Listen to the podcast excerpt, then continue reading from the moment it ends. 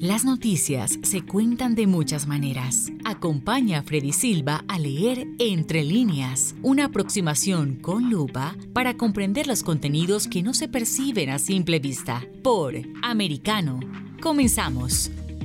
¿Qué tal amigos? Reciban todos un caluroso y fuerte abrazo. Soy Freddy Silva, contento de acompañarlos en este nuevo capítulo de Entre líneas a través de Americano, recordándoles que además de la radio en Sirius XM canal 153, también nos pueden escuchar por www.americanomedia.com y también descargando nuestra aplicación Americano que está disponible para dispositivos de Apple y también de Android. Hoy hablaremos sobre datos y documentos que funcionarios de la administración de Joe Biden estarían en colusión con las redes sociales para suprimir y censurar la libertad de expresión. Esto lo vamos a desarrollar en base a una demanda que se ha presentado precisamente contra el gobierno de Joe Biden. Y para analizar este tema hemos invitado a Eric Fajardo Pozo, profesional con maestría en comunicación política, enfocado en políticas públicas, con énfasis en manejo de crisis y gobernanza, análisis de conflictos, participación de escenarios en Latinoamérica. Está cursando un doctorado en antropología y forma parte de la consultora Quirón. Es un gusto tenerte nuevamente aquí en Entre Líneas. Eric, bienvenido. Hola Freddy, gracias. Eh, yo también aprecio mucho la oportunidad de estar otra vez juntos para comentar. Bueno, vamos a hablar sobre esto que me parece muy interesante y vamos a hacer este desglose de la información en base a una publicación que por supuesto la sacamos de la página oficial del Procurador General, o más bien conocido también creo que es más apropiado para nosotros, el fiscal general del estado de Missouri, Eric Smith, quien habla de que junto con el estado de Luisiana presentan una demanda contra funcionarios de alto rango de la administración Biden por presunta connivencia o confabulación con gigantes de las redes sociales para suprimir la libertad de expresión con el pretexto de combatir la desinformación. Esto no solamente me llama mucho la atención, sino también me llena de mucha esperanza que este puede ser el inicio de muchas otras que podrían venir en defensa de la libertad de expresión, Eric. Bueno, sí es eh, también sorprendente, debo decir gratamente sorprendente, que la demanda que introdujo el estado de Missouri y a la que se adscribió obviamente el procurador, como tú bien apuntas, de repente ha recibido lo que se conoce en el sistema judicial latinoamericano como admisión de causa, ¿no? Eh, está notificado que el juez Terry A. Dougherty y el magistrado o la magistrada Kayla McCloskey han firmado una orden que es básicamente una admisión de orden judicial preliminar expedita o lo que se conoce en Latinoamérica como una medida cautelar para el apersonamiento, lo cual representa ya que ambos han determinado que existe materia justiciable, es decir, hay un delito que perseguir sin perjuicio de la decisión posterior que puedan tomar en el curso de este proceso, ¿no? A mí me llama, eh, como a ti también, gratamente, bueno, me alegra mucho, ¿para qué lo voy a, lo voy a ocultar? Y, lo tengo que decir eh, de esta forma, porque cuando hablamos del ataque a la libertad de expresión, existe una forma sistemática que se viene realizando primero, obviamente lo hemos visto por parte del sector eh, privado, digámoslo entre comillas, con esta empresa Twitter y muchas de las demás redes sociales que lo que consideran no se ajusta a la narrativa, pues simplemente lo desacreditan, lo censuran, lo cancelan o por último también suspenden las cuentas como una medida represiva. Hoy tenemos esta oportunidad de ver cómo se va a desarrollar esta presentación de esta demanda. Eh, una demanda que es bastante sencilla, apenas tiene 15 páginas. La gente que le gustaría leer eh, eh, estas 15 páginas, con mucho gusto yo puedo compartirlas para que así también tengan una idea en qué consiste, pero a grandes rasgos, y esto voy a sacar de la página oficial precisamente de la Procuraduría General de la Fiscalía General del Estado de Missouri, publicado en fecha del 12 de julio de este 2022. Y entre las muchas cosas que ya hemos mencionado, dice, en mayo, Missouri y Luisiana presentaron una demanda histórica contra funcionarios de alto rango de la administración Biden por presunta confabulación con gigantes de las redes sociales para suprimir la libertad de expresión en una serie de temas incluidos los orígenes del COVID-19, la eficacia de las mascarillas y las elecciones. Eh, más adelante vamos a entrar en, detalle porque también se menciona sobre el hecho de la computadora portátil de Hunter Biden que también deciden de forma unilateral censurarla, desacreditarla, cancelarla. Dice, hoy el tribunal concedió nuestra moción de descubrimiento allanando el camino para que mi oficina reúna documentos importantes para llegar al fondo de esa supuesta colusión.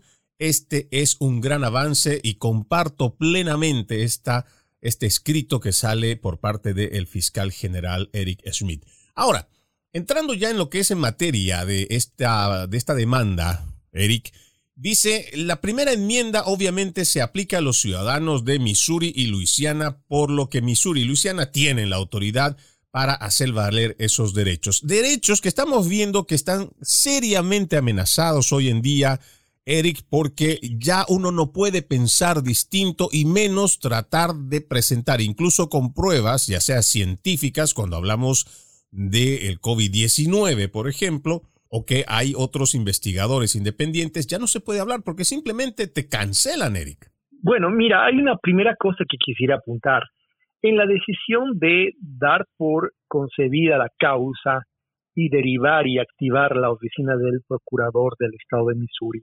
Ya los jueces han dejado claro de que los delitos representados, porque hay, se, tipifican delitos aquí, eh, eh, uno de ellos, el, que me parece más interesante, el de eh, etiquetar como desinformación, malinformación o tergiversación eh, cualquier versión o información desfavorable al punto de vista oficial del gobierno sobre el tema del COVID es de por sí ya lo que yo considero una base sustanciable, un, yo diría un ladrillo elemental en lo que podría ser una estructura de demandas en otros temas que tienen no tienen nada que ver con este en específico, pero que hacen también a el ejercicio de un abuso que ya te había comentado que yo veo en la administración de las redes sociales a partir de un supuesto, el supuesto de creer que eh, sus políticas de manejo como eh,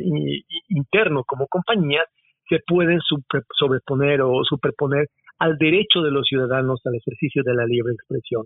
Hay una comprensión errada, y lo hemos hablado en alguna ocasión anterior, de los gigantes de las Big Tech, de pensar que en el marco de sus políticas internas Twitter o Facebook es un país o son países independientes donde no rige sino la política de servicio que ellos te hacen firmar o que te obligan a firmar cada que tienes que renovar eh, el servicio de actualización de datos. En esa medida, esta demanda está restituyendo, número uno, la soberanía plena de la legislación del derecho de los Estados Unidos en el territorio de acción de las redes sociales. Número dos, esto quiere decir que cualquier ciudadano, antes de ser internauta o antes de ser un participante de Facebook o Twitter, es un ciudadano con derechos. ¿Por qué lo menciono? Porque si tú ves la lista de personas demandadas, vas a ver sintomáticamente que lo que se estructura aquí es una colusión de tres temas que han sido estructurales para definir el curso de la democracia en los Estados Unidos del año 2020. Número uno, están el doctor Fauci, están eh, la vocera del gobierno, la que entonces eh, fue vocera eh, Jane Saki, está el, obviamente el mismo presidente Biden, pero están también Alejandro Mayorkas, el director del Departamento de Seguridad Interno, lo que sería el Ministerio del Interior en los Estados Unidos, Jen Esterly, que es la directora de ciberseguridad e infraestructura de seguridad informática, y uh, la fanfarria viene Nina Jankowicz, que es la eh, directora de la así llamada eh, agencia o, mesa de control de la desinformación y la gobernanza. Estos actores son para mí claramente una revelación de un grupo de colusión que ya habíamos denunciado en nuestro criterio desde el punto de vista de la Comisión Comunicación Política, venían actuando en lo que hemos denominado un big state, eh, un, un deep state. Un deep state compuesto por dos fuerzas que esta demanda y la admisión de esta demanda nos dan la razón que existe. Un deep state compuesto por las high tech, por gente con mucho poder en las redes sociales, por eh, Mark Zuckerberg, por Jack Dorsey, por eh, finalmente el dueño de Amazon y que ahora también es dueño del Washington Post, Jeff Bezos, y por el otro lado una élite política liberal que ya es una oligarquía familiar, ¿no? Los, los Biden, los Obamas, los Clinton, los Pelosi, claramente estas dinastías han usufructuado para sí mismas como grupos de poder eh, la, representación que su partido les ha dado y juntos han compuesto este entangle, ¿no? Este bucle que hoy día la justicia ha determinado que sí existe y que sí ha cometido un delito sin perjuicio, como dije al principio, de lo que haya, vaya, vaya a decantar, lo que un jurado de sus pares vaya a decidir más adelante. Seguramente también aquí nace una pregunta que me la vas a responder cuando volvamos de la pausa, Eric, pero yo estoy más que seguro que ciudadanos de a pie nos hacemos la pregunta, ¿por qué hay cosas que son bastante obvias, elementales, básicas, como por ejemplo el derecho que tenemos en cuanto a la libertad de expresión? ¿Y cómo es posible que permitamos que este deep state al que tú te refieres a este estado profundo, el cual se viene denunciando en distintas formas y por otros factores también, tengan una capacidad de estar incluso no solo por encima del ciudadano, sino encima de la constitución. Esa respuesta la contestamos al volver de la pausa, amigos. Ya regresamos con más. En breve regresamos con Entre líneas, junto a Freddy Silva por Americano. Comienza tu día bien informado de Mañana con Americano, junto a Gaby Peroso y Jolly Cuello, quienes te presentan la revista informativa de las mañanas.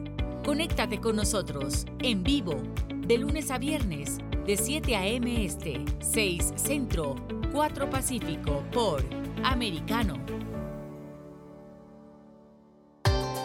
Busque su copa, siéntese cómodo y discuta los eventos más destacados de la semana en el único programa que analiza en tono relajado los temas más serios del momento. El Antídoto Rojo Extra, cada sábado, 9 pm este, 8 Centro, 6 Pacífico por Americano.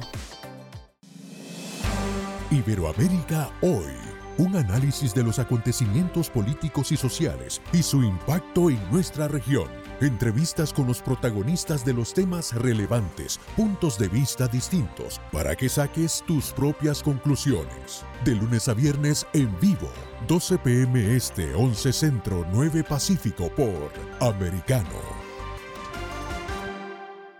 Ideas, argumentos, posturas y visiones, sin desperdicios. Escucha, concuerda o difiere con los postulados de José Aristimuño y Jimmy Nieves, quienes debaten con vehemencia de lunes a viernes a las 9 pm este, 8 centro, 6 pacífico por Americano. Donde están los hechos, somos Americano. Noticias e información del acontecer de nuestra región con sabor caribeño. Acompaña a Diulca Pérez e infórmate de lunes a viernes en vivo 9 a.m. Este, 8 Centro, 6 Pacífico por Americano. La hora de la verdad está disponible para ti cuando quieras. Accede a toda nuestra programación a través de nuestra aplicación móvil americano. Descárgala desde Apple Store o Google Play y mantente informado con nosotros.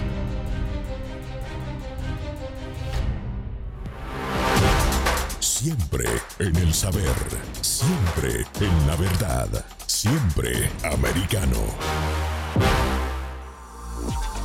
Estamos de vuelta con Entre líneas, junto a Freddy Silva por Americano. Continuamos con más de Entre líneas. Hoy revisando una interesante demanda que se presenta contra el gobierno de Joe Biden y altos funcionarios de esta administración a los cuales se los acusa de colusión con las redes sociales para suprimir y censurar la libertad de expresión, entre otras cosas de las cuales estamos mencionando. ¿Cómo se llega, Eric, a este punto donde este Deep State puede lograr, más aún a través de un estado de emergencia como lo hemos vivido el 2020 a través de la pandemia, ¿cómo es que se logra que se impongan tantas cosas que pasen por encima no solo del ciudadano, cosas que también están amparadas por la Constitución de los Estados Unidos de Norteamérica?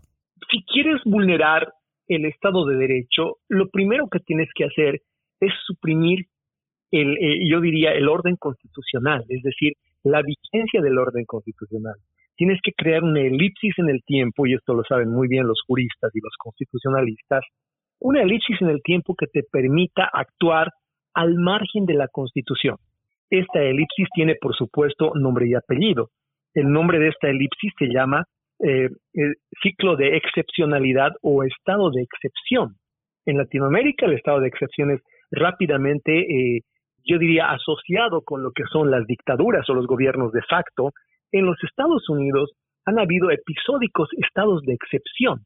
Eh, ha habido un estado de excepción que ha sido, por supuesto, después del 9-11, el que ha regido en función a la seguridad nacional, dado el ataque y la magnitud del ataque a las Torres Gemelas. Inmediatamente después del 9-11 se crea una, esfera, una burbuja dentro de la cual el gobierno tenía razones por demás justificadas para suprimir, eh, cancelar ciertas libertades temporalmente. ¿Qué es lo que pasa en, en 2020? Hay, según lo que la demanda del Estado de Missouri y ahora el Procurador General sostienen, hay un estado de excepción creado a título de emergencia sanitaria. ¿Qué te permite ese estado de excepción?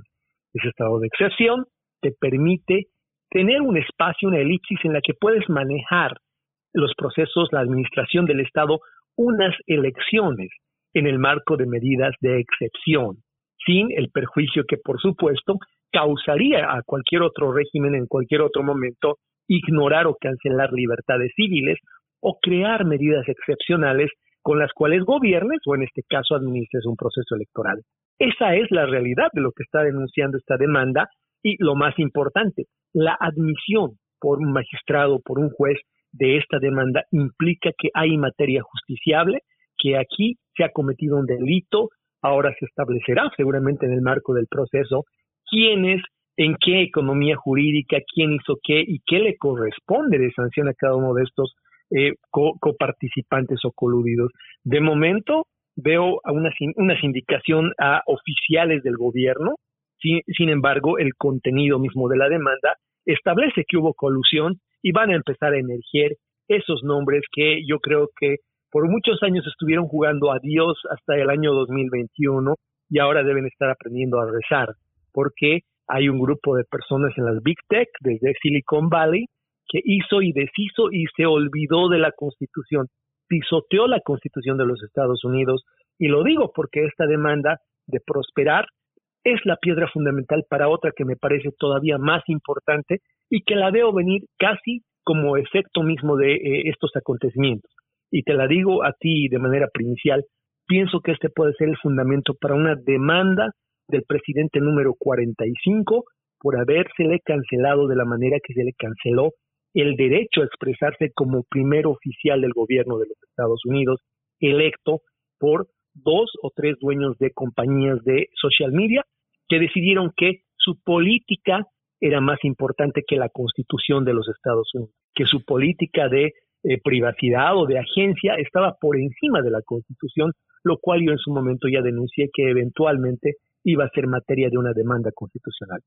Yo por lo menos he denunciado desde el primer día, más allá de la figura como tal, que me parece que es muy relevante lo que tú dices, porque se trata del primer ciudadano también de los Estados Unidos en función, el presidente de los Estados Unidos, y que estas compañías privadas se pasen por encima ese derecho fundamental amparado en la Constitución explícitamente, que es la libertad de expresión, pues no les haya importado. A mí lo que me llamó la atención de esa situación, Eric, fue ver cómo la gente se parcializó de una forma, o sea, prácticamente quedó cegada ante la realidad de que si venían por el presidente y eran capaces de hacerlo contra él, o sea, no había razón por la cual no creer que iban a venir por otros que pensaran distinto a esas políticas de esa empresa privada. Eso por un lado. Y me parece que eso, eh, ahora que tú lo mencionas, me parece que eso también va a venir. Pero haciendo referencia a todos estos atropellos que vienen a través de esta pandemia, creo que uno de los eh, pocos, digámoslo así, gobernadores que se plantó y que además, eh, basado siempre en la Constitución, fue nuestro gobernador aquí en la Florida, Ron DeSantis, que hizo lo posible para no cerrar las economías, no obligar a las personas, no someterlas a un uso, por ejemplo, del cubrebocas, que ya lo vimos en informes de este 2022, incluso informes del 2021, tanto eh, los encierros como el uso de las mascarillas no tuvo más que un 0,2% de ayuda en la reducción de mortalidad por el COVID-19. Eso entre muchas otras cosas. Pero yendo a este punto, saliéndonos un poco de lo que es eh, esta colusión con las redes sociales, me parece que es importante que adicionalmente a lo que estamos mencionando, se vaya más allá y de una buena vez se establezca, Eric, no sé si compartirás conmigo la idea, de que ya el estado de emergencia me parece que ya no es sostenible en este 2022, por un lado, pero que también una vez que levantemos esta, entre comillas, emergencia, hagamos lo que realmente corresponde hacer con una enfermedad como el COVID-19, que me parece estamos dejando de hacer. En este punto me refiero a que no se están haciendo autopsias, por ejemplo, que me parece es lo, primero que debieron de ser pasados los primeros seis meses de la emergencia, los nueve meses, y saber realmente los estamos poniendo en la lista de personas que han fallecido con COVID-19 o por COVID-19. Estoy totalmente de acuerdo contigo en que eh, se ha convertido en una especie de metafísica del miedo eh, eh, lo del COVID cuando no estamos recurriendo a prácticas de laboratorio, es decir, por supuesto, el examen de prueba en cualquier disciplina de la ciencia, el examen empírico de la evidencia sobre la mesa, es lo único que te puede permitir establecer causas y efectos. Eso se aplica a la matemática, a la física, a la medicina, a las ciencias sociales también. No hay autopsia, por supuesto, y no hay manera de establecer de una manera científica fehaciente que lo que hemos venido desde el discurso oficial profiriendo como razones eh, y causas de la enfermedad son efectivamente eh, lo que decimos ser. Es un complejo andamiaje de eh, hechos que se han suscitado a partir del abuso de la versión oficial. Además, a partir de lo que esta demanda establece, una colusión entre quienes tienen el cerrojo de la puerta y han estado evitando que, y lo dice claramente la demanda, voceros, versiones desfavorables, puntos de vista contenciosos y finalmente eh, contenidos que son disonantes con la versión oficial simple y sencillamente sean suprimidos. La palabra que usa la demanda es supresión. Y bueno, ni siquiera la palabra que usa el demandante. Esta ya es la resolución de los jueces, la resolución de autorización de este proceso. Y lo importante, hay temas sobre los cuales se circunscribe la demanda, que van a ser temas que van a dar, como te digo, lugar a hablar los siguientes meses, pero para mí fundamentan el otro tema grande. Entonces, el tema número uno, eh, eh, la laptop de Hunter, Hunter, Biden, ¿no? que fue objetada, fue, prácticamente censurada. Nos, nos amordazaron para no hablar de ese tema, eh, don Jack Dorsey y especialmente don, don Mark Zuckerberg, ¿no? Zuck, ah, nos amordazaron y no nos dejaron discutir en redes sociales te cerraban tu canal, te cerraban tu streaming o lo que sea y no te permitían hablar. Número dos, el tema del origen del COVID y ahí otra vez entra toda esta historia del laboratorio en el cual coparticiparon también, y esa es una denuncia que hizo un alto oficial del Pentágono, recordarás, también coparticiparon eh, contratistas y laboratorios de los Estados Unidos, por ahí también se levantó el nombre de los Biden. Número tres, eh, hablar o discurrir en torno a la eficiencia de las máscaras. Recordarás tú, eh, eh, las máscaras fue una batalla simbólica entre quienes no se oponían a las medidas de seguridad, pero pedían una constatación científica de la efectividad de las máscaras para evitar el contagio antes de lanzarlas y, y expandirlas de manera mandatoria a lo largo del país generando inseguridad y miedo. Y número cuatro, y lo más importante de todo, integridad electoral, eso que tú decías, eso eh, que realmente como un campeón solitario, como un campeador, eh, ha defendido el gobernador de Florida en todo momento el hecho de que mientras nos decían que existía un estado de emergencia sanitaria, entre paréntesis, léase, estado de excepción, mientras regía un estado de excepción virtual a título de crisis médica, se nos también alteraban las reglas del juego democrático, el miedo evitaba que la gente salga a sufragar, el miedo le abría la puerta al gobierno para generalizar la votación de la manera más insegura, de la manera menos comprobable, de la manera menos armoniosa con los principios de transparencia, publicidad y verificabilidad, el voto ausente o el voto por correo. Eh, son elementos demasiado importantes y gravitantes los que este juicio está planteando en la mesa, pero creo que era momento y al menos de 76 millones de norteamericanos que estaban esperando la oportunidad de que este anhelo de restitución de la libertad de expresión fuese finalmente eh, encausado desde los tribunales de justicia. Totalmente de acuerdo y con eso vamos a una nueva pausa aquí en Entre Líneas. Ya regresamos con más. En breve regresamos con Entre líneas, junto a Freddy Silva por Americano.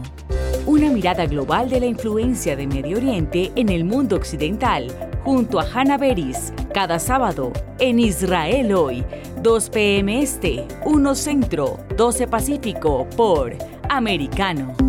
Los avances científicos y tecnológicos relevantes, Internet, redes sociales y el mundo de los videojuegos en Tech Talk con Pablo Quiroga. Conéctate de lunes a viernes, 2 p.m. Este, 1 Centro, 11 Pacífico, en vivo por Americano.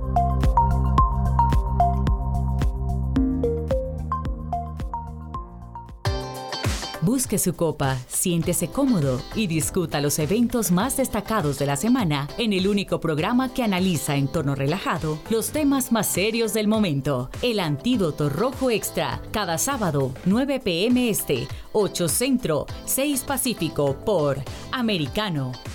Isabel Cuervo y su equipo indagan y rastrean los hechos para ofrecer una mirada profunda a las noticias, sus causas y consecuencias. Periodismo de investigación. Cada sábado, 7 p.m. Este, 6 Centro, 4 Pacífico, por Americano. Los hechos relevantes que ocurren en Estados Unidos, analizados con la característica frontalidad de Dania Alexandrino y sus invitados. Perspectiva USA. Conéctate de lunes a viernes, 8 p.m. Este, 7 Centro, 5 Pacífico. En vivo por Americano. Infórmate con Lucía Navarro de los temas importantes del día que impactan tu vida. Conoce el contexto de los hechos con el análisis de especialistas. Únete a Actualidad Noticiosa de lunes a viernes a partir de las 10 pm este 9 Centro 7 Pacífico por Americano. Vive en la verdad. Somos americano. El análisis de la actualidad política de los países del sur de Latinoamérica y sus consecuencias en el continente, junto a Marcelo López Macía, de lunes a viernes, 10 a.m. Este, 9 Centro, 7 Pacífico, por Americano. Donde están los hechos, somos Americano. Estamos de vuelta con Entre líneas, junto a Freddy Silva por americano. Continuamos con más de Entre Líneas. No se olviden que además de la radio en Sirius XM Canal 153, también nos pueden escuchar por www.americanomedia.com y también descargando nuestra aplicación americano disponible para dispositivos de Apple y también de Android. Estamos hablando sobre esta demanda que se presenta en contra de la administración de Joe Biden y altos funcionarios, en los cuales destacamos con nuestro invitado Eric Fajardo Pozo. Uno, la historia de la computadora portátil de Hunter Biden antes de las elecciones presidenciales. Dos, discursos sobre la teoría de la fuga de laboratorio del origen del COVID-19. Tres, discursos sobre la eficiencia de las máscaras y bloqueos del COVID-19 Y cuatro, discursos sobre la integridad electoral y la seguridad del voto por correo. Deteniéndonos acá, Eric, decíamos que en la Florida, al igual que en el estado de Arizona, se está buscando la forma de cómo podemos regular, pero sobre todo encontrar la vía de control, regulación a este acto electoral o por lo menos a este derecho constitucional, este acto cívico en el cual se ha visto envuelto en escándalos por denuncias de fraude electoral y que, como lo mencionabas antes de irnos a la pausa, se aprovechó también de la emergencia sanitaria, entre comillas, para hacer modificaciones en las reglas de juego. ¿Qué ves tú a partir de esta denuncia en cuanto a este cuarto punto de la integridad electoral? ¿Hasta dónde vamos a poder avanzar si es que nos lo van a permitir o si es que se va a permitir a esta demanda hacerlo? ¿Y qué es lo que tú avisoras que podría traer cosas buenas, en todo caso, para la integridad electoral de los Estados Unidos? Bueno, primero que nada hay que decir que más allá de la voluntad de eh, los magistrados de la Corte del Distrito de Missouri, este juicio sin duda seguro va a ser arrastrado y apelado hasta la instancia superior, es decir, hasta el Tribunal Supremo de Justicia de los Estados Unidos. Sin embargo, los cuatro cargos que los demandantes acusan, los cuatro hacen al problema de integridad electoral. Cargo número uno, la violación de la primera enmienda, por supuesto, ¿no? Eh, el, cargo número dos, eh, abuso de poder, exceso de poder a partir de la autoridad conferida contra eh, los oficiales del gobierno. Cargo número tres, violación de procesos administrativos o de procedimientos administrativos, la ley de procedimientos administrativos. Y, y cargo número cuatro, violación de la ley de procedimientos administrativos en lo que hace a los, a, los, a los defendientes, ¿no? Estamos hablando de que ha habido un atropello sistemático a procedimientos, a leyes y a la constitución en ese orden, en, en, lo que se refiere a no permitirte discrepar públicamente, a no permitirte poner en público en cuestionamiento la manera como las elecciones se han llevado adelante. Y mi pregunta es, ¿Cómo es eso diferente de sacar motoqueros en el centro de Caracas para asustar a la gente y evitar que vaya a votar?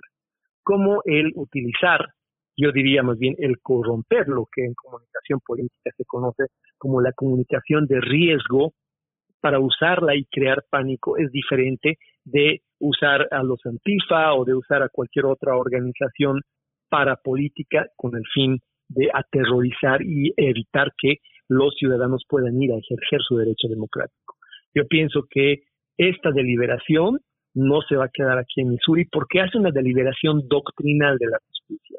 Los demócratas van a apelar, el gobierno va a apelar y va a llevar esto a una Suprema Corte, donde no importa si doña Alexandria Ocasio Cortés y las amigas, si todo el Planet Parenjudo, perdón, no es Planet, es Planet, pero a ratos parece Planet Parenthood, eh, se pone enfrente, no importa quién vaya a hacer berrinche o pataleta, la Corte Suprema de Justicia va a deliberar sobre un tema doctrinal, el tema doctrinal de bajo qué circunstancias una compañía o tres compañías privadas que administran un servicio de comunicación sucinto al derecho universal de libertad de expresión y su contraparte en el gobierno, estos oficiales indicados en esta demanda, podrían haber tenido la facultad de obstruir el desarrollo de una elección dentro de los marcos de normalidad.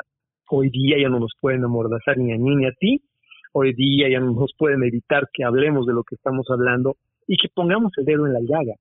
Aquí hubo una crisis sanitaria que fue dictada para generar una burbuja de estado de excepción en el cual parece ya a todas luces que el objetivo máximo era generar pánico y generar condiciones de excepcionalidad para administrar un proceso electoral de una manera en que nunca se administró, de una manera oscura, de una manera ófrica, que ha dejado lugar a un montón de dudas que solo se van a resolver para mí en adelante, tomando la decisión de este tribunal y más adelante seguramente la decisión de la Corte Suprema para lo que hablábamos el otro día, Freddy, desde nuestra antojadiza y pero por supuesto siempre profesional mirada en, en, la, anticipación. Hay que restituir, hay que reconstruir el sistema electoral americano para garantizar que nunca más vuelva a pasar hay que tener una administración independiente del poder central. Solamente dos estados que yo conozca tienen esa posibilidad hoy día. Casualmente la Florida, donde el oficial electoral es parte de la estructura del gobierno de eh, los constituyentes, y el estado de Texas, donde también, como has, has, visto tú, hay esfuerzos notables en términos de transparentar los procesos electorales hacia adelante. Lo otro es que no podemos desentendernos de que hay ya atisbos, hay ya, eh, yo diría, vientos de que la pandemia está tratando de otra vez instalarse como un factor de miedo. Yo anticipo que hay que estar prevenidos, no vaya a ser que nuevamente haya una emergencia sanitaria muy oportuna cerca de noviembre y de nuevo tengamos un estado de excepción donde de nuevo esté administrada de una manera ófrica, oscura y poco transparente otro proceso electoral en los Estados Unidos. Y eso lo he denunciado en mis redes sociales, incluso el día de ayer lo hablaba en cuanto a este, esta nueva campaña que viene realizando precisamente la prensa progresista, llamando a todas aquellas voces conservadoras o de derecha como fuente de desinformación, cuando aquí lo que se está viendo es que están queriendo mantener nuevamente esta campaña del terror para hacernos creer que estamos en un estado de emergencia. Otra vez, a mí me parece que hablar estos temas no es que uno sea antivacunas o que, no, simplemente lo que queremos es encontrar primero transparencia. Algo que yo pedí desde el principio cuando se dio a conocer que había una vacuna contra el COVID-19 la misma, el mismo nombre que utilizaron de vacuna, yo lo cuestioné porque en realidad cuando uno encontraba en los libros de medicina encontraba que una vacuna era ese medicamento capaz de detener la propagación, pero además de inmunizarte de un virus determinado. Eso es lo que nosotros entendíamos. No sé si compartirás conmigo eso, Eric, pero eso es lo que decía cuando en realidad lo que hemos visto en la práctica es que vacunados o no vacunados, igual se estaban contagiando. O sea, ¿cómo podíamos seguirle llamando vacuna? Ahora, Recientemente se ha aprobado una vacuna de emergencia, y voy a ponerlo entre comillas, emergencias para niños. Ahora mi pregunta es, ¿cuál es la emergencia? ¿Dónde estamos viendo emergencia donde los niños se estén muriendo para que nosotros estemos activando o estemos permitiendo que esa situación se dé? Ahora, cuando tenemos estos medios eh, de comunicación progresistas, a mí me preocupa mucho Eric, al momento de hacer este análisis, me preocupa mucho que así como llevaron adelante esa campaña del terror que nos ha mantenido por casi dos años para estar en esa pandemia, traten de volverlo a imponer. Y eso sería muy grave ya estando tan cerca de las elecciones. Bien, mira, te quiero decir que definitivamente hay que estar alertas, hay que tener estas elecciones en el marco de la normalidad que nos han robado con el pretexto de la pandemia y hay que tener a estos funcionarios que están ya acusados, señalados, eh, compareciendo eh, por los cargos que se han presentado.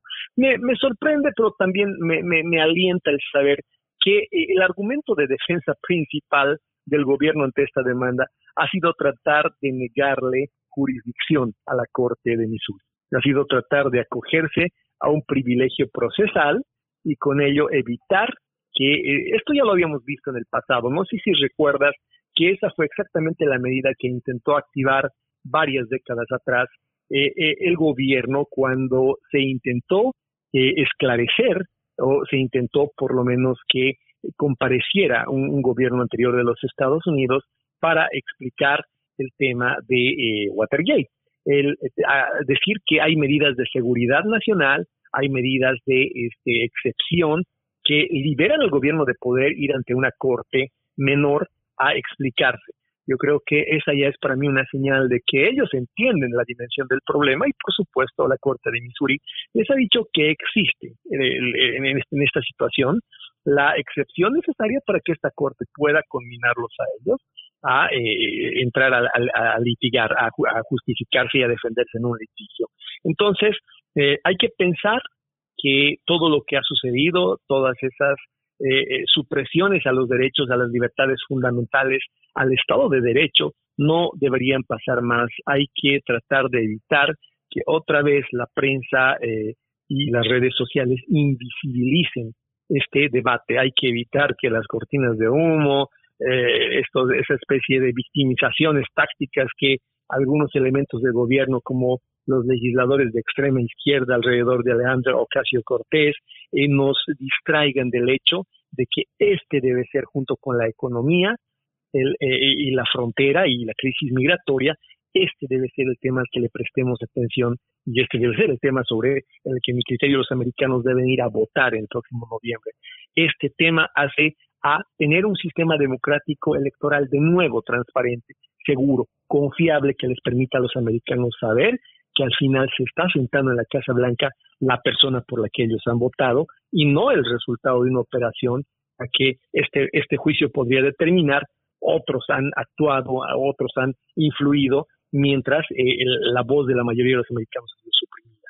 Y en este punto lo decía muy bien, por ejemplo, el expresidente Donald Trump, quien dijo anular o pidió anular los resultados de Wisconsin de las elecciones del 2020 en favor del el verdadero ganador. Este es un artículo que sale recién nomás, el 9 de julio, hace 10 días, y entre las cosas que ya lo habíamos hablado en un anterior programa, Eric dice, los comentarios de Trump se produjeron un día después de que la Corte Suprema de Wisconsin dictaminara que el uso de urnas permitidos, según las directrices emitidas por la Comisión Electoral de Wisconsin durante las elecciones del 2020, era ilegal en una decisión. Y seguramente esto también va a marcar precedente para los demás estados y de esta misma forma cómo se podrá avanzar. Yo le tengo mucha esperanza a, este proceso y ojalá realmente tengamos eh, muy buenas noticias a lo largo de los próximos días, las próximas semanas que todavía tenemos en lo que va de este 2022. Vamos a una nueva pausa.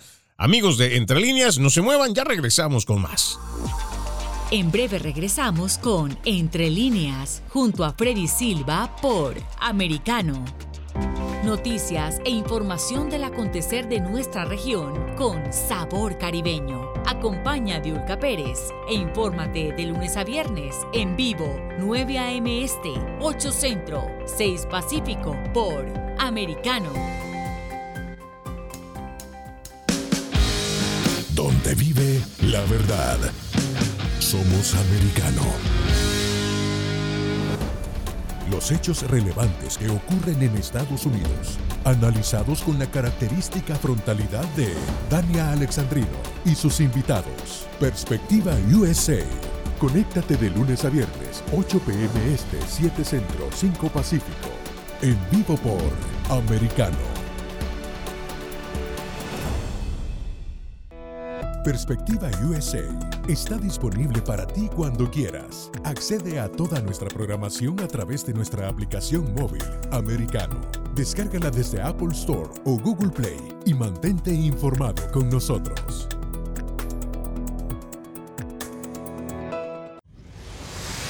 Diego López y Dianelis Guerra comentan y analizan el acontecer deportivo, torneos, campeonatos y la actuación de tus atletas favoritos en Deportes Americano.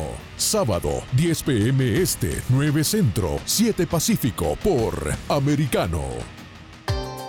Busque su copa, siéntese cómodo y discuta los eventos más destacados de la semana en el único programa que analiza en tono relajado los temas más serios del momento. El Antídoto Rojo Extra, cada sábado, 9 pm este, 8 centro, 6 pacífico por Americano.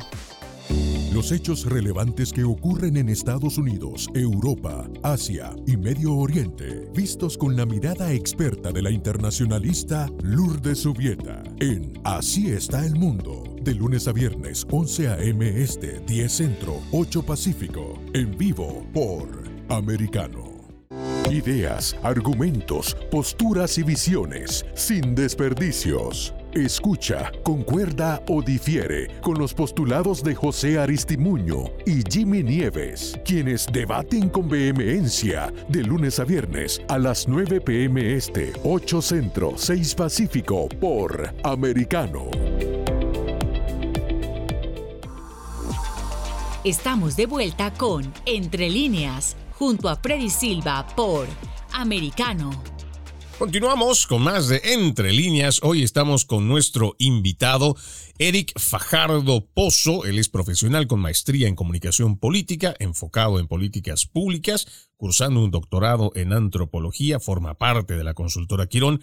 Estamos hablando sobre esta demanda que se presenta contra funcionarios de la administración de Joe Biden que entre muchas cosas, o entre otras, más bien diríamos, se habla sobre la supresión a la libertad de expresión, pero también habla de algo que a nosotros es muy importante, que es la integridad electoral y la seguridad del voto por correo. En este punto, entrando ya, vamos a hacer más todavía en cuanto al detalle, eh, Eric, aquí también hablábamos en una anterior oportunidad de que Mark Zuckerberg con Facebook entonces había dado más de 400 millones de dólares. Ojalá se pueda determinar en, un futuro que más bien ha beneficiado para corromper el sistema electoral. ¿Tú crees que podríamos llegar a ese punto, Eric?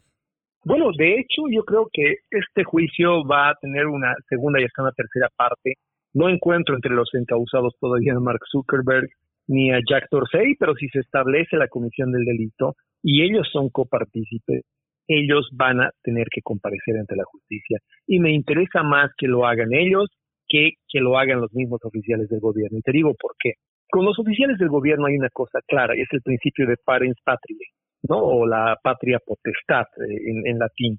Es el hecho de que estos oficiales estaban, por supuesto, encargados de resguardar, de cuidar de proteger el interés de los ciudadanos y usaron su posición, este parens patriae, para más bien abusar de su poder. Eso es lo que está en entredicho, eso es lo que ha hecho valer la, Corte de Missouri y es lo que van a tener que explicar ellos. En cambio, estos otros señores, Mark Zuckerberg, sobre quien además, debo decirte yo, escribí mi trabajo final para graduarme de la maestría de comunicación política eh, eh, en la galaxia Zuckerberg, es quien ha traicionado la confianza que le han puesto miles de millones de internautas, una nueva generación, la generación eh, X, la generación millennial, la generación Z, confiaron en él para cuidar la puerta de entrada al ciberespacio, un territorio en el cual eh, eh, una generación completa de jóvenes encontró una libertad sin restricciones, sin un estado carcelario, sin un estado panóptico que les impidiera desarrollar su credibilidad, eh, desarrollar la libertad de expresión. Se reencontraron los ciudadanos en la red y desde allá empezaron a reconstruir su capacidad de discrepar. Este señor, el portero, porque no es dueño de nada, Facebook, Twitter, son accesos a la red. Este señor, el portero, se atrevió a trancarle la puerta a los ciudadanos, a los constituyentes, reduciéndolos a miembros de su comunidad virtual quitándole sus derechos fundamentales y diciendo que era más importante la política de administración de su sitio que la constitución de los Estados Unidos. Yo pienso que no debe descansar la justicia americana hasta que esté sentado frente al banquillo don Mark Zuckerberg, don Jack Dorsey, don Jeff Bezos y nos expliquen cómo esa colusión de medios, cómo ese grupo en particular encargado de administrar un bien público, porque la información la opinión son bienes públicos, tuvo la desfachatez, tuvo el tupé de amordazar desde el ciudadano número uno de los Estados Unidos hasta el último americano, y como temas estructurales como los cuatro planteados en este proceso, y algunos otros pendientes, como el del 6 de enero, por ejemplo, nos negaron el derecho de discutirlos, de debatirlos, consagrando el discurso oficial como el único discurso, y cuando un Estado, cuando un gobierno tiene un monólogo venido desde el poder, eso ya no es democracia.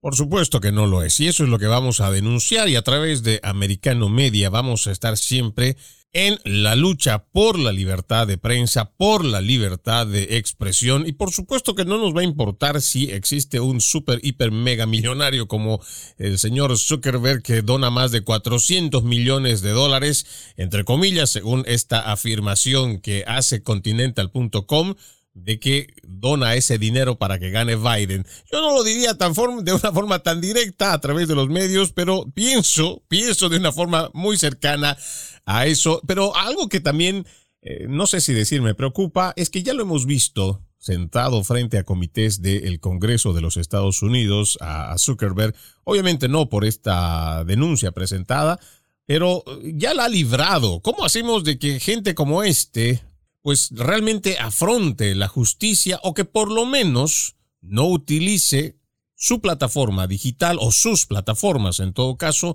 para decirle a la gente lo que debe pensar, lo que debe decir y cómo debe decirlo? Bueno, pues que es simple y sencillamente regular dentro de la legislación, y eso lo va a hacer una sentencia constitucional, un fallo de la Corte Suprema, que estos no son, no son una especie de clubes privados donde ellos ponen el members only y eh, deciden quién entra y quién no, y hasta cuándo te quedas en su fiesta. No, estos son portales, son puertas, y estos señores no son dueños, estos señores son los conserjes, no tienen, no están intitulados a nada más, que administrar la manera como nosotros entramos, nos zambullimos, navegamos en la red.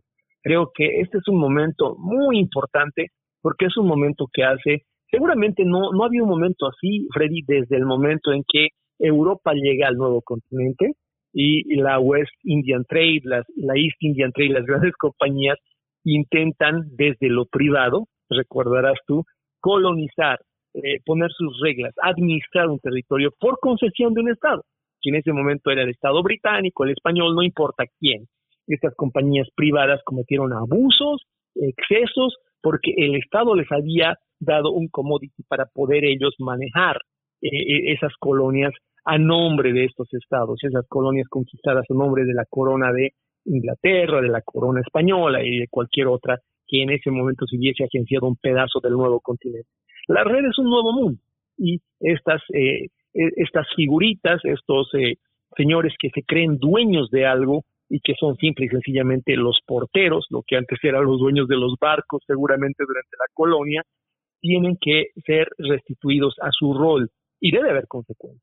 Estoy en un momento en el que yo creo que sinceramente los americanos todos deberían apostar a que esto no termine con tres o cuatro o cinco oficiales políticos que van a poner la cabeza ahí para salvarle la vida al presidente y para dejar a ese estado profundo incólume, sin consecuencias, sin pagar el precio de sus acciones.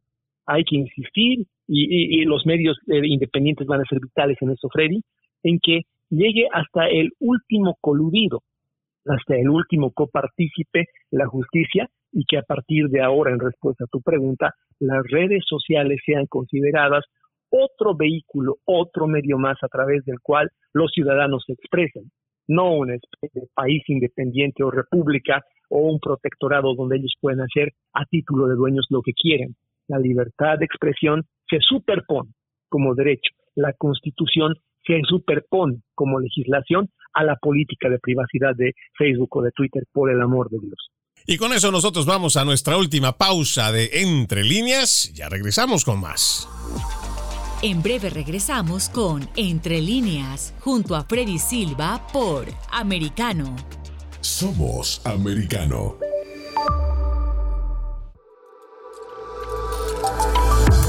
En la verdad. Somos Americano. Iberoamérica Hoy está disponible para ti cuando quieras. Accede a toda nuestra programación a través de nuestra aplicación móvil americano. Descárgala desde Apple Store o Google Play y mantente informado con nosotros.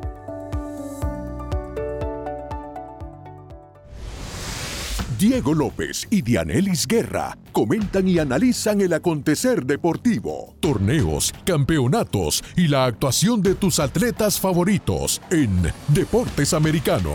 Sábado, 10 pm Este, 9 Centro, 7 Pacífico por Americano. Ideas, argumentos, posturas y visiones, sin desperdicios. Escucha, concuerda o difiere con los postulados de José Aristimuño y Jimmy Nieves, quienes debaten con vehemencia de lunes a viernes a las 9 pm este, 8 centro, 6 pacífico por Americano. Diversas ideas, múltiples argumentos, distintos puntos de vista. Únete a las líderes de opinión más influyentes de habla hispana, de lunes a viernes 6 p.m. Este, 5 Centro, 3 Pacífico, por Americano. Comienza tu día bien informado, de mañana con Americano, junto a Gaby Peroso y Jolly Cuello, quienes te presentan la revista informativa de las mañanas. Conéctate con nosotros, en vivo, de lunes a viernes, de 7 a.m. Este, 6 Centro, 4 Pacífico, por Americano. Vive en la verdad. Somos americano. Infórmate con Lucía Navarro de los temas importantes del día que impactan tu vida. Conoce el contexto de los hechos con el análisis de especialistas. Únete a Actualidad Noticiosa de lunes a viernes a partir de las 10 pm este 9 Centro 7 Pacífico por Americano. Comienza tu día bien informado, de mañana con Americano, junto a Gaby Peroso y Jolly Cuello, quienes te presentan la revista informativa de las mañanas. Conéctate con nosotros, en vivo, de lunes a viernes, de 7 a.m. Este, 6 Centro, 4 Pacífico, por Americano. Busque su copa, siéntese cómodo y discuta los eventos más destacados de la semana en el único programa que analiza en tono relajado los temas más serios del momento. El Antídoto Rojo Extra, cada sábado, 9 pm este, 8 Centro, 6 Pacífico por Americano. Somos Americano. Estamos de vuelta con Entre líneas, junto a Freddy Silva por Continuamos con más de Entre Líneas ya en esta última parte, hablando con nuestro invitado, Eric Fajardo Pozo, eh, con respecto a esta demanda que se presenta contra altos funcionarios de la administración de Joe Biden por colusión, entre muchas cosas, por colusión de las redes sociales para suprimir y censurar la libertad de expresión, de lo cual estaremos muy atentos, Eric, para estar al pendiente de qué es lo que pueda salir. Ya en estos últimos eh, minutos que nos queda, hablemos un poco también de lo que es tu trabajo de investigación. Entendemos que estás estudiando para tu eh, doctorado en antropología. Cuéntanos dónde te encuentra además la gente a través de las redes sociales. Twitter, Facebook eh, y sobre todo LinkedIn en términos profesionales, no debemos considerarlos como una especie de casa ajena donde tendremos que tener algún conflicto en decir que estamos ahí. Yo lo, lo rectifico. El Twitter, ahí tengo una cuenta, tengo una cuenta en Facebook y esos son espacios, como decía Pierre Bourdieu, ese es un campo político que hay que disputárselo a los que se creen dueños de ellos. Yo pienso que hay que reivindicar la facultad de eh, públicos de esos espacios son espacios donde yo creo la legislación va a terminar por decirnos que somos tan dueños tú y yo como seguramente se cree don Mark Zuckerberg. Ahí estoy en, las redes sociales para fines profesionales. LinkedIn me parece la más adecuada y eh, bueno, feliz de contribuir siempre contigo, con tu espacio, con Americano Media, en discutir estos temas que los señores eh, ya mencionados nos han por dos años evitado discutir en ningún otro espacio probablemente. Ojalá, ojalá que eso eh, no solamente sea una lucha en la cual estemos los que estamos, sino que se vengan sumando más, porque no es solamente porque nosotros estemos buscando que se nos permita expresarnos libremente, sino que se respete nuestros derechos constitucionales aquí en los Estados Unidos, y por qué no pensar que pueda sentar precedente de lo que vaya a ocurrir en forma positiva, por supuesto, con esta demanda y que pueda repercutir en el resto de las naciones del continente y el resto del mundo para que esta compañía no se siga creyendo que es la dueña del pensamiento o la policía del pensamiento. Hoy nos acompañó Eric Fajardo Pozo, profesional con maestría en comunicación política, enfocado en políticas públicas, énfasis en manejo de crisis y gobernanza, además hace análisis de conflicto y anticipación de escenarios, especializado también en Latinoamérica, está cursando un doctorado en antropología, forma parte de la consultora Quirón. Es realmente un lujo tenerte aquí con nosotros en Entre Líneas, Eric. Freddy, al contrario, el privilegio es todo mío. Yo muy honrado y muy agradecido siempre de la oportunidad de acompañarnos. Bueno, y de esta forma nosotros nos vamos despidiendo de este capítulo de Entre Líneas, no antes recordarles que además de la radio en Sirius XM canal 153, también nos pueden escuchar por www.americanomedia.com y descargando nuestra aplicación americano disponible para los dispositivos de Apple y también de Android. Soy Freddy Silva, contento de haberlos acompañado. Los invito a que sigan con la programación de Americano. Permiso. Entre líneas, un programa en el que leemos un poco más de lo que está expresamente escrito o dicho. Conéctate con nosotros de lunes a viernes a las 7 p.m. Este, 6 Centro, 4 Pacífico, en vivo por Americano.